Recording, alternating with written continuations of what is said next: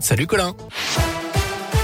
Bonjour Jérôme, bonjour à tous. À la une de l'actualité ce lundi, le soulagement à Lyon. L'adolescente portée disparue depuis vendredi dernier, âgée de 17 ans, a été retrouvée finalement saine et sauve selon la police. L'appel à témoins lancé après cette disparition qui avait été jugée inquiétante et donc terminée. Un gymnase comme logement d'urgence, le collectif Jamais sans toit occupe depuis vendredi le gymnase de QC à Villeurbanne afin d'y loger 29 enfants de l'école Ernest Renan de la ville. Jusque-là, les enfants et leurs familles dormaient dehors alors que les températures avoisinent les 0 degrés dernièrement. 45 personnes sont donc logées temporairement aidées par une centaine de bénévoles mobilisés le jour mais aussi la nuit. Ces bénévoles, ce sont des voisins, des parents d'élèves ou tout simplement des enseignants. Le collectif appelle la ville ou la métropole à trouver des solutions mais pour l'instant, pas de logement trouvé. Anne-Sophie Huchard est enseignante à l'école Ernest Renan.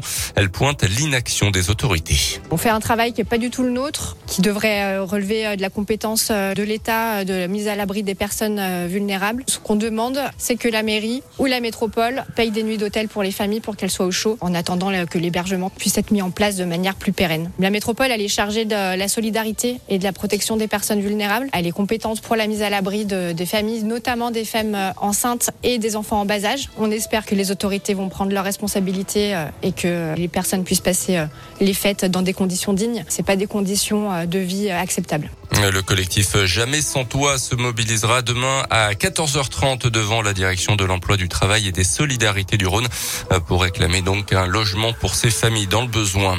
Dans l'actu aussi, un cambrioleur présumé interpellé dans la nuit de vendredi à samedi dans le 5e arrondissement de Lyon. Des maisons visitées selon le même mode opératoire selon la police. Deux au total. La première victime a contacté les forces de l'ordre alors que le voleur se trouvait encore chez elle. Le butin était composé de bijoux et de portefeuille également. Les ont pu interpeller finalement un jeune homme de 25 ans défavorablement connu des services. Il doit être jugé dans la journée en comparution immédiate. Dans le reste de l'actualité, la haute autorité de santé se dit favorable aujourd'hui à la vaccination des 5-11 ans.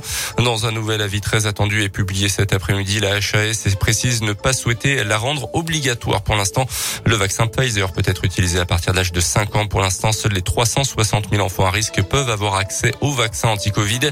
Euh, concernant le pass sanitaire, l'éventualité du pass sanitaire en entreprise, rien n'est acté pour l'instant.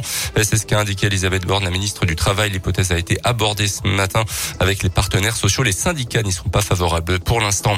Un mot politique avec le nouvel appel lancé à Christiane Taubira par le candidat écologiste Yannick Jadot. Il invite encore une fois l'ancienne garde des Sceaux à rejoindre sa campagne. Elle qui a déclaré vendredi envisager de se présenter à la présidentielle. Les sports avec le foot, le tirage au sort des quarts de finale de la Ligue des Champions. L'OL affrontera les Italiennes de la Juventus Turin. Merci beaucoup Colin.